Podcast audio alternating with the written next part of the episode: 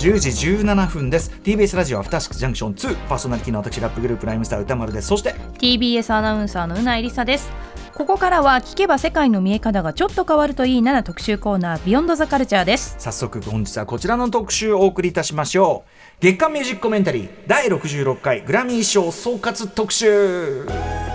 はいおなじみゲスト音楽ジャーナリスト高橋義明さんです。よしくんよろしくお願いします。こんばんはよろしくお願いします。はい。あのちょうどこのなんていうの一週あの水曜日休みだったんですけども、それ明けてねちょうどグラミー後というタイミングで、むしろちょうどいいこのタイミングだと思います。はい。えーということで前回もねあのピンクパンサレスのアルバムを通じた現在現在のポップミュージック最先端はい。流れというのがうん。大変勉強になりましたが、ありがとうございます。第66回グラミー賞年に1回のアメリカポップミュージック界最大のお祭り、えーはい。結果が出たということで、はい。今日はお話を伺いたいと思います。改めてグラミー賞どんな賞とかねそんな話。うん。はい、えー、1959年から開催されている、まあ、世界で最も権威ある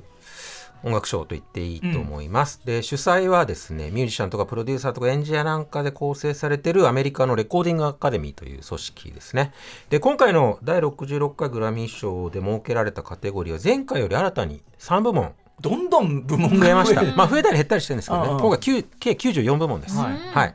で候補者と受賞者はともにあのレコーディングアカデミーの会員約1万2000人の投票によってん。決定されるという、ある意味だからプロたちによる投票、まあ、あんま映画のアカデミー賞と同じような感じってことですかね。そうですね、んん。そういう感じですね、うん。はい。で早速じゃあ中身入っていきましょうか、はい、どんなどんな感じだったか今回のグラミー賞の結果。こここ数年のいろんな流れというのもあるでしょ？はい、そういうのをちょっと触れながら進めていきたいと思うんですけど、はい。今回の結果端的にまとめますとあの先ほど宇内さんがおっしゃってたように女性アーティストの大勝利ですね、うん。はい、あのビッグフォーと呼ばれる主要4部門を女性アーティストが独占しました、うん。えー内訳はですね最優秀レコード賞が、えーマイリー・サイラス・ Flowers、うん。えー最優秀アルバム賞が、えー現在来日中ですね。テイラー・スウィフトの Midnights、うん。えー最優秀楽曲賞が、えー映画バービーの挿入歌ビリー・アイリッシュの What Was I Made For、で最優秀新人賞が R&B シンガーのビクトリア・モネと、うん。でテイラーの最優秀アルバム賞受賞は4度目、うんすごい。ね、でこれはフランク・シナトラスティービー・ワンダーポール・サイモンをの3度上回るお新記録です。史上トップ。です。恐ろしいですね。はい。うん。で主要4部門の女性アーティスト独占はグラミー賞の歴史でこれこれで7度目なんですけどあのまあノミネートが発表になった時点でこういう結果になることはまあちょっと目に見えてたところがあってというのもですね主要4部門のうちの3部門、最優秀レコード賞と最優秀アルバム賞と最優秀楽曲賞。これに関しては8枠ノミネートがあるうち、7枠が女性アーティストの作品だったんですよ。もうすでに？そうそうそうそう。確率的にもう、うん。うんノミネートされてる方の映像がこう23秒ずつ流れていきましたけどほぼ女性ほとんど女性ですね、うんうんうん。そうそうそうそうそう、こんなことはちょっとおそらく史上初めてだと思うんですけど。グラミーってそのいろんなグラミーに限らずですけど、はい。今のアメリカ、まあ、世界もそうか。あの、うん。エンターテインメントショーって、うん。例えばそういうジェンダーギャップで、はい。その女性が少ないんじゃないかとか、うん。まあ、もちろん人種のギャップとか、いろんなことを問題にされてそれを是正しなきゃっていう流れがずっとあったじゃないですか、まあその流れもあるんですか？そうですね。あのグラミー賞でいうとあの2018年かあの男だらけのグラミーっていう批判を受けて、あの主催のレコーディングアカデミーがその会員の多様性の見直しを図ったんですね。うんうん。まあその影響もあるとは思うんですけど、うんうんうん。でもむしろ2023年去年のアメリカとか世界のエンターテインメントの状況がその現まま、実にね、そのまま反映された、まあだからどっちが卵が先か分かんないけど、その女性アーティストの方がよりこう、アクチュアルに現実にそのあのあなんていうかな。まさに。できるさ曲がやっぱ表現の必然がより強いっていうそうでかすね。感じはあると思うんであすけど、のー歌いたいテーマがはっきりしてるし、だしその今せ世間の人も今歌うべきっていうことがはっきりしてるし。うん達成したい未来もはっきりしてると思うんいます、多分女性アーティストの方が特に音楽はそういうビジョンうんを示すのに適してるあれだからやっぱより出やすいかもね。そうですねれははいで例えばですね去年の年末にはアメリカのこうエンターテインメント誌だったり経済誌がこうこぞってこう同じような切り口で2023年を総括してたんですよ。でどんな内容かというと総じて2023年は3人の女性がこうアメリカのエンターテインメントを盛り上げたとか、アメリカの経済を救ったみたいなニュアンスの主張をしてるんですね。でその3人は誰かというとまず1人目がテイラー・スウィフトですね。うんえー彼女は3枚のアルバムと3曲のシングルをアメリカのチャートで1位にしてまあビルボードチャートを制圧したんですけどさらにまあキャリアを集大成する全米ツアーを成功させて収益がですね史上最高のこれもう2度見したんですけど約1510億円、うん。うん、プラス映画もあるもんね。そうですね。それを映画化したやつ。そうそうそうでそれはアメリカ大ヒずっと1位だもんねだとね。でテイラーのファンがねこう移動で使ったお金とかを考えたらもう大変な、経済効果もとん そうそうそうそう。で2人目はビヨンセです、で彼女も大規模なワールドツアーを行ってこちらもまあ811億円の収益を記録してます。ビヨンセも映画がね公開になりましたけど3人目はバービーです。ああそう。映画バービー。まあ、グレタ・ガーウィック監督のグレタ・ガーウィックとでもあり主演のマーゴット・ロビーでもあるって感じですけど、バービーは2023年に公開された映画として世界最高の2000億円を超えるうん興行成績を残してますね。でこの圧倒的な数字のインパクトを踏まえると、まあ、グラミーの選定にはセールスは基本的には関係しないんだけど考慮されてないとはいえですけど、あのテイラーの最優秀アルバム賞受賞と、まあ、実質的なバービーの主題歌だったビリーの最優秀楽曲賞受賞は割と順当な結果という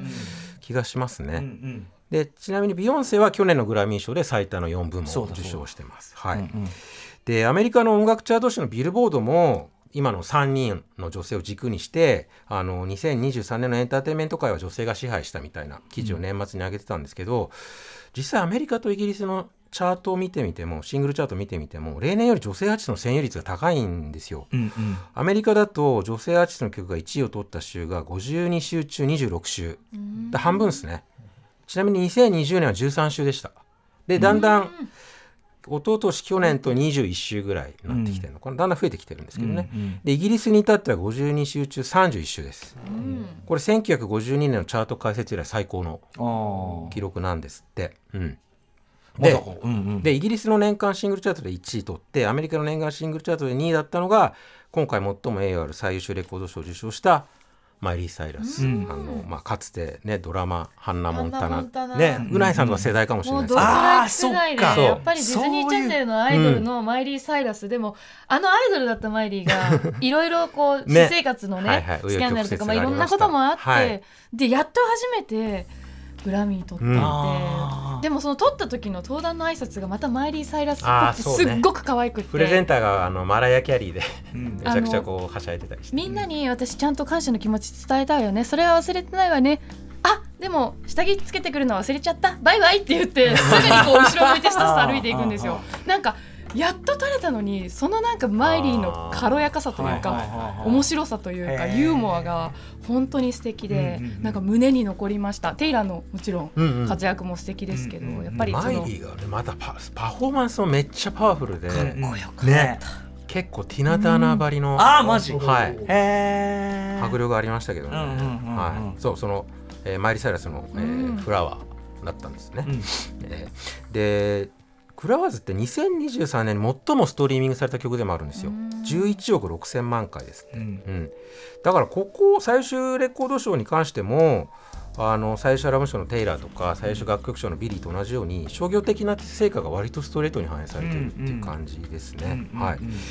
じゃああの最優秀レコード賞受賞曲の「Flowers」聴いてもらおうと思いますけど、これがまたですね女性アーティストが支配した今年のグラミー賞を象徴するようなエンパワーメントソングで、歌詞がこう失恋で低下した自尊心とか、えー自己肯定感を取り戻すような内容で元の夫のリムリアム・ヘイムズワースとの離婚を題材にしてると言われてるんですよ。でこの曲の成り立ちが非常に面白いというか興味深くてうん。そのかつてリアム・ヘムズワースはマイリンに自分のお気に入りだったブルーノ・マーズのうん失恋ソングの「When I Was Your Man」を捧げたことがあるらしいんですけど、フラワーズのサビはその「When I Was Your Man」のサビを反転した構成にうんなってるんですよ。うんでブルーノ・マーズの「When I Was Your Man」のサビはこんなことを歌ってるんですね。えー君に花を送ればよかった。手を握ってあげればよかった。もしチャンスがあるならばダンスが好き好きな君をあらゆるパーティーに連れて行くよみたいな。でこれに対してフラワーズのサビはこんな内容です。花なんて自分で買える。一人でダンスだってできるし自分の手は自分で握る。うんで最後の決め台詞が私はあなたよりも自分を上手に愛することができる。っていう歌詞なんですよ。よくできてますよね。でマイリーはフラワーズでその「When I Was Your Man」の歌詞をこう参照するにあたってちゃんとブルーノ・マーズの許可を取ったそうです、はい、へでフラワーズってこの失恋から這い上がっていく様をディスコサウンドに乗せて歌ってることから、グロリア・ゲイナーのうん「I Will Survive」うん。うん。1978年のディスコクラシックとよく比較されたりもしてますね、はいじゃあ聞いてください。マイリー・サイラスで Flowers です。はい、えーマイリー・サイラス、えー最優秀レコード賞受賞曲の「Flowers」聴いていただいております。本当に70年代の曲みたいだねみたいにね。オーセンティックなあのいろんなディスコブームあるけどこれすごいオーセンティックな感じですね、そうですね、はい。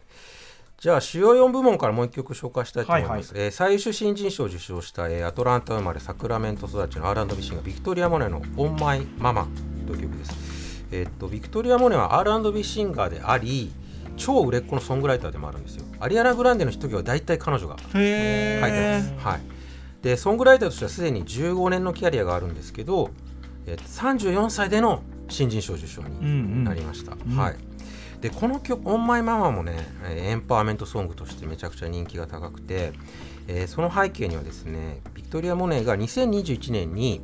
女の子ヘイゼルちゃんを出産した後に産後うつに悩まされている中で書いた曲という経緯があったりします。で彼女はパンデミックの影響もあってこう前向きな気持ちにこうなかなかなれなかったところをこうポジティブな感情を曲にすることによって、えー自尊心を取り戻そうとしたそうですね。でタイトルの「オンマイママは母親に誓うママに誓うみたいな意味になるんですけど要はこう自分の出自に対する誇りだったり自分の意志の強さを示すフレーズで、えーサビの歌詞は、えー、大体こんな内容です、えー私は魅力にあふれている。だからもう自分を卑下するようなことはしない。ママとフットに誓う。私は美しくて最高にイケてるんだみたいな。そういう内容ですね。でちなみにこの「オンママ」を書くきっかけになったともいえるその娘のヘイゼルちゃんがビクトリアのまた別の曲「ハリウッド」って曲に声で参加してるんですよ。でこのハリウッドがグラミー賞の最優秀トトラディショナル R&B パフォーマンス賞にノミネートされたことによってですね当時2歳だったヘイゼルがグラミー賞史上最年少ノミニーにあなりました。この記録はもう破られないとあ思いますけどね。はい。じゃあ聞いてください、えービクトリア・モネで「オン・マイ・ママ」です。はい、えー最優秀新人賞を受賞した R&B シンガービクトリア・モネの「オン・マイ・ママ」聞いていただいております。かかっこいいよね。クールなこのグルーブの上に高音がわーって乗ってくるとか、そうねめっちゃ鳥肌。ファンキーだよね。かっこいい。かっこいいです。はい。ファンキーとかファンクですね、うん。はい。でじゃあ次行ってみたいと思いますけど今回のグラミー賞は最多受賞アーティストももちろん女性アーティストだったんですね、えー誰かというとですね以前にこのコーナーで「京都」って曲を紹介したことがあるカリフォルニアのシンガーソングライターの、えーフィービー・ブリジャーズという人です、えー彼女は同じシンガーソングライターのジュリアン・ベイカーやルーシー・ダッカスと結成したボーイ・ジーニアスとしての作品を中心に4部門受賞しました、あーはい、でフィービー・ブリジャーズは結構こう怒りをこう原動力にしてこう中絶禁止法だったり反 LGBT 法だったりあとそれから音楽業界のいろんなミソジニーと戦ってきた経緯があるんですね。でボーイ・ジーニアスっていうバンド名も男の子は天才っていう意味のバンド名も男性優位の音楽業界を揶揄する意味で名付けられたりするんですけど、で今回の授賞式後のインタビューでもちょっとさっき軽く触れましたけど2018年の第60回グラミー賞の際にこう女性蔑視発言をした当時のレコーディングアカデミーの会長のニール・ポートナムを痛烈に批判してるんですね。うんでこれはニールがこう以前の女性蔑視発言に加えて今こう性的暴行疑惑に直面しているんですよ。うんうんそういう背景もあると思うんですけど、でフィービーがね彼に対してこんなコメントをしてます。かなりきついです。えーニール・ポートナムは私たち女性がグラミー賞を受賞したければもっと努力すべきだと言ってたよねって。でそんなやつが今性的暴力で性的暴力で告発されてると。うん。あいつに言ってやりたいよ。もし死ぬ時が来たらおしっこに浸って腐っちまえって言ってるんですよ。なんか そこから何かそれに引っ掛けたこう気あの利いた。これねあの あえて直訳しました、おしっこに浸れっていうのは浸って腐れっていうのはロットインピース。うん。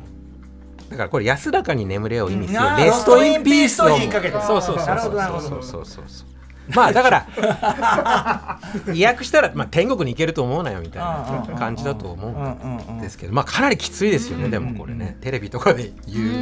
ん。まあ罵倒語としては、まあでもちょっとそのなんていうかねそのそのそこまで重なっちゃってたらね、うん。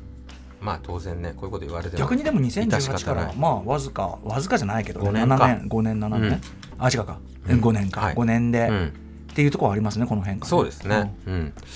じゃあそのフィービーが一員のボーイジニアスの「Not Strong Enough」っていう曲を聴いてもらいたいと思うんですけどこの曲は最優秀ロックソング賞を受賞してますね。で歌詞にキュアの「ボーイズ・ドント・クライ」が出てくるんですけどまさに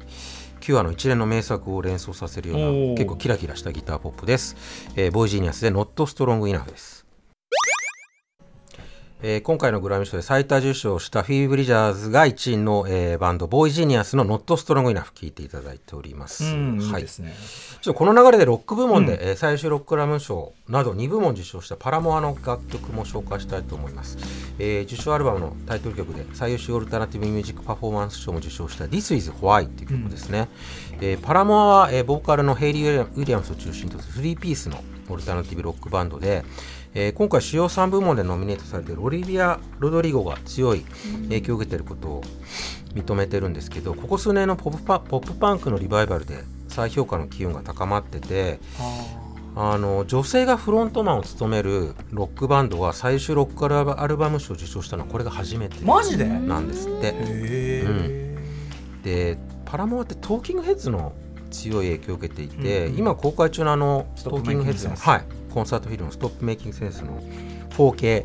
レストア版うん。に合わせてリリースされるトリビュートアルバムにも参加してます。 Burning Down the House カバーしてますね。はい、うんでこれから聴いてもらう曲ももうほとんどトーキングヘッズのオマージュみたいな曲です、はい。えーパラモアで This is Why です。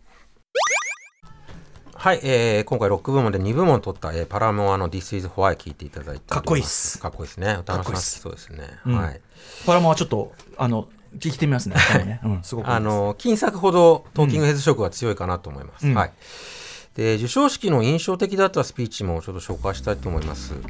えーヒップホッププロデューサーのドクター・ドレにちなんで去年から設けられたですねドクター・ドレグローバル・インパクト・アワードを受賞した、えーラッパーの JG の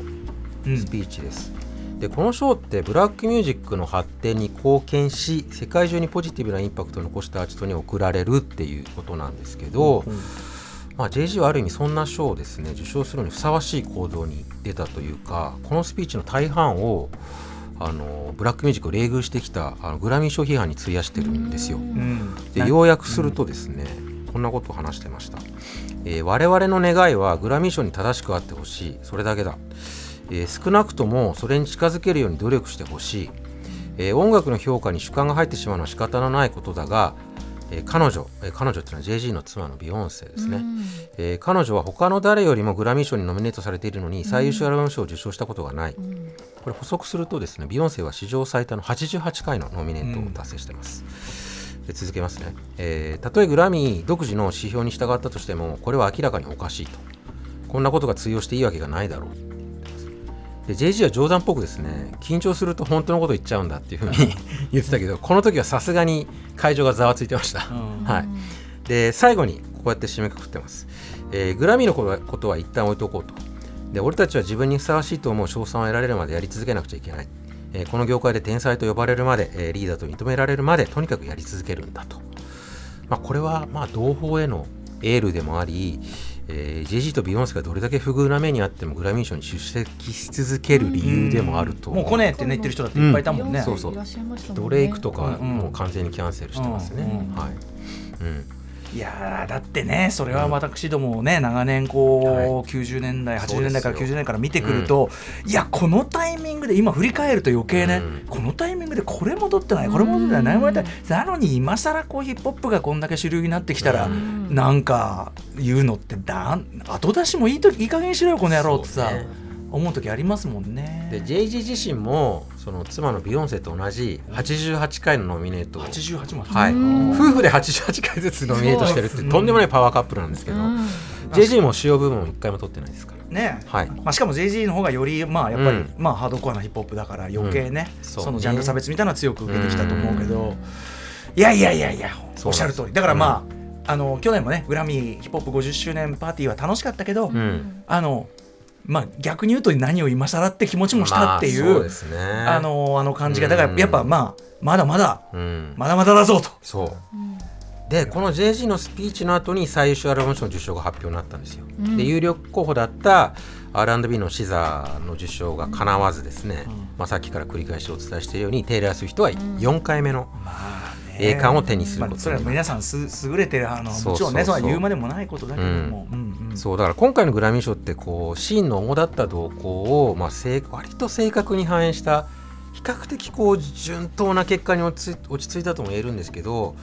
ここで JG が改めて問題提起したというかグラミーの体制に釘を刺したことは、まあ、大きな意義があるんじゃないかなとは思いますけどね。うんなるほどね。うん。はい。はい。じゃあ最後にあー今回最多の9部門にノミネートされながらも、えー主要部門の受賞がかなわなかった、えー、R&B シンガーのシザーの曲を紹介したいと思います、えー最優秀プログレッシブ R&B アルバム賞を受賞した、えーアルバム SOS から最大のヒットになった「キルビル」っていう曲ですね。この曲もちろんクエンティ・タランティーノ監督の映画の「キルビル」から撮ったもので、うん。ミュージックビデオもキルキルビルのオマージュになってるんですけど、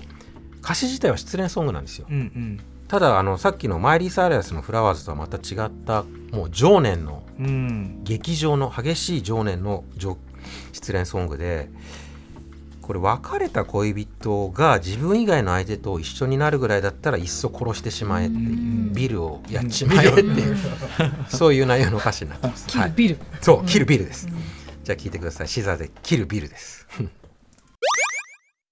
はい、えー、シザーでキルビル、キルビル聞いていただいております。ね、ビルをやれということでございます。あのーもうイントロ流れ出して、こうビートが入ってきて、うん歌入ってきて、うわーなんか RZA が作ってる音みたいな、まあめちゃくちゃウータンクランっぽいねですよね。え、というところもオマージュだし、そうそう。なんかまあ要はタランティーノが好きな路線のサウンドってことですよね。世界観もバッチリできてますねはいはいはいはい。でパフォーマンスだと、えーカントリーシンガーのルーク・コムズがヒットさせたあのトレイシー・チャップマンの Fast Car のカバーをー。トレイシー本人と共演したりあとビリー・ジョエルが17年ぶりの新曲を披露したり、